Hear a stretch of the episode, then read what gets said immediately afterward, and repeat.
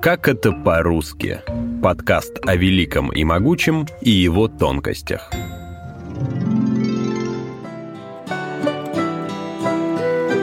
Привет! Меня зовут Руслан Жигалов, и это вторая часть эпизода «Как это по-русски» про литературные жанры. В предыдущем выпуске мы выяснили, что жанровая система — это одна большая условность. По определенным признакам текст можно отнести к тому или иному жанру, но математической точности в этом нет — Зато можно точно сказать, что каких-то 500 лет назад на Руси не было ни романов, ни рассказов, ни поэм.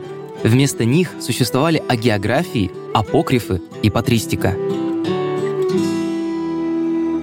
В основе любой литературы лежит письменное слово, и древнерусское — не исключение.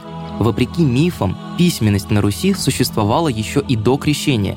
На греческом и старославянском языках писали договоры с Византией — но принятие христианства подстегнуло развитие письменности. Появились церкви и паства, для которой нужно было проводить церковные службы. И тогда из Греции на Русь мощным потоком хлынули священные тексты, переведенные на старославянский.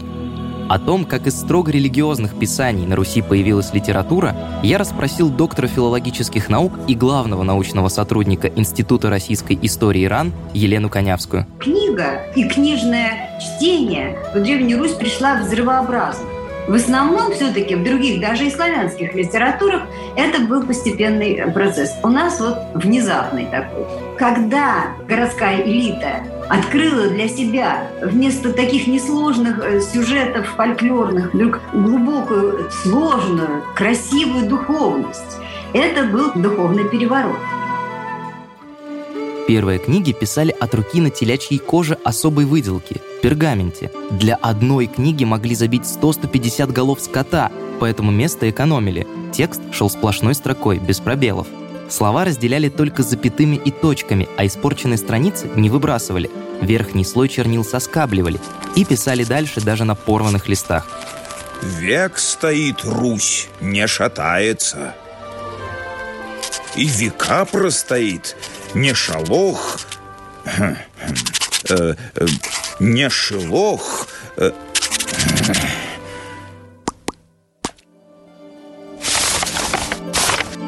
Древнерусские авторы даже не задумывались о том, чтобы поставить под произведением свое имя. Традиции подписывать свои работы попросту не было. Хотя в самом тексте так или иначе встречались упоминания об авторе, когда, например, он описывал события от первого лица – но если современный писатель никогда не позволит себе позаимствовать у кого-то часть произведения, то древнерусский автор мог списывать целые эпизоды. Ну а зачем заново делать то, что и так хорошо? А вот переписчики, наоборот, не стеснялись изменять исходный текст. Они заменяли старые слова более новыми, исправляли целые фрагменты или вообще списывали подряд все, что имели под рукой, даже не разграничивая тексты разного содержания – в литературном памятнике XII века по учению Владимира Мономаха нет границы между самим текстом и приложенным к нему письмом князю Олегу. Поучение в один момент просто прерывается, а за ним сразу начинается письмо, которое также резко заканчивается. Так возникали редакции памятников. Вот мы смотрим один и тот же текст, имеет очень серьезные отличия. Если они прям действительно серьезные и содержательные, мы говорим о том, что это вторая редакция. Это о чем говорит? О том, что авторство не было самоцелью и вообще, вообще не ценилось. Никакого представления об авторских правах не было. Другая особенность литературы на Руси заключалась в том, что древнерусские писатели никогда не выдумывали.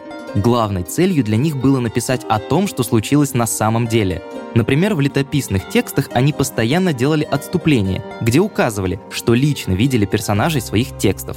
Ну или в крайнем случае слышали эти истории от очевидцев. Но это нельзя назвать правдой в полной мере. Скорее, это была глубокая убежденность в истинности написанного или услышанного. Никто не сомневался, что чудеса с Сергием Радонежским случались на самом деле, даже если сам Сергий не мог их подтвердить. О чудесах написано в более раннем житии. Значит, так оно и было. Но если автор был уверен, что лучше знает, как было на самом деле, он мог спокойно переделать отдельные эпизоды исходной летописи, служившей ему источником. Тише, тише! Дальше-то что было? Что было? Вы кто? Я святой Лука, а это пророк Моисей. Юлий, перестань! Вы нам про Тугар рассказывали, помните? В те времена книга обязательно должна была поучать читателя. Существовало четкое разделение на зло и добро. Никакой серой морали или компромиссов быть не могло. Зло, безусловно, осуждалось, а добродетель ставилась в пример, которому нужно следовать. В одной из летописей есть сюжет, как князь Изяслав Киевский отказался убивать пленного князя Всеслава Полоцкого, поскольку испугался греха. И вот эта формулировка «испугался греха» наглядно демонстрирует, как христианская литература того времени пыталась воздействовать на убеждения читателя. Не бывать тебе на небесах. Поверь моему слову, не бывать. Большая часть произведений древнерусской литературы была написана прозой, Стих тогда считался порождением фольклора, причем языческого. Если мы пишем книгу, это будет проза. А если стихи, это, наверное, фольклор. Может аналогию провести в музыке. Инструментальная музыка – это скоморохи, это языческая традиция. И только акапелла будут петь в церкви. Зная эту особенность, можно оценить уникальность слова о полку Игореве. Оно написано ритмизованной прозой, близкой к стиху, и объединяет христианские и языческие образы. Для той эпохи это был настоящий нонсенс. Но верность прозе была не единственным каноном древнерусской литературы. Например, существовало житие и очень устойчиво. Знали, как его писать, потому что на него был канон византийский. Там надо было обязательно вступление, где автор должен сказать о себе, какой он на самом деле грешный и неспособный. Дальше обязательно, что родился от благочестивых родителей, с детства гнушался его, значит, всякими светскими развлечениями и так далее. Четкие правила существовали не только для отдельных текстов, но и для литературы в целом. Жанров как таковых тогда просто не было.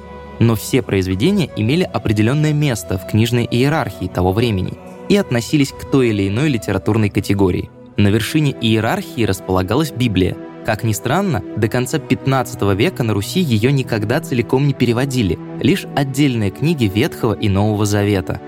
Далее шла патристика – произведение, разъяснявшее Библию. К патристике, например, относится слово о законе и благодати митрополита Киевского Иллариона, написанное в середине XI века. В слове поясняется, что такое благодать и закон. Рассказывается, что благодать ведет к спасению все народы, а на ее основе каждый народ в отдельности избирает свой путь. Третьими стояли апокрифы, Тексты, которые подробно описывали те сюжеты, которые лишь вкратце были упомянуты в Библии. Как и сотворил Бог Адама. Апокриф об этом говорится, что вот он и от восьми частей сотворил. От земли тело, от камени кости, от моря кровь, от солнца очи, от облака мыслей, от света цвет, от ветра дыхание, от огня тепло. И вот когда он пошел за очами к солнцу, в это время пришел сатана, и лежит человек еще без очей и без дыхания.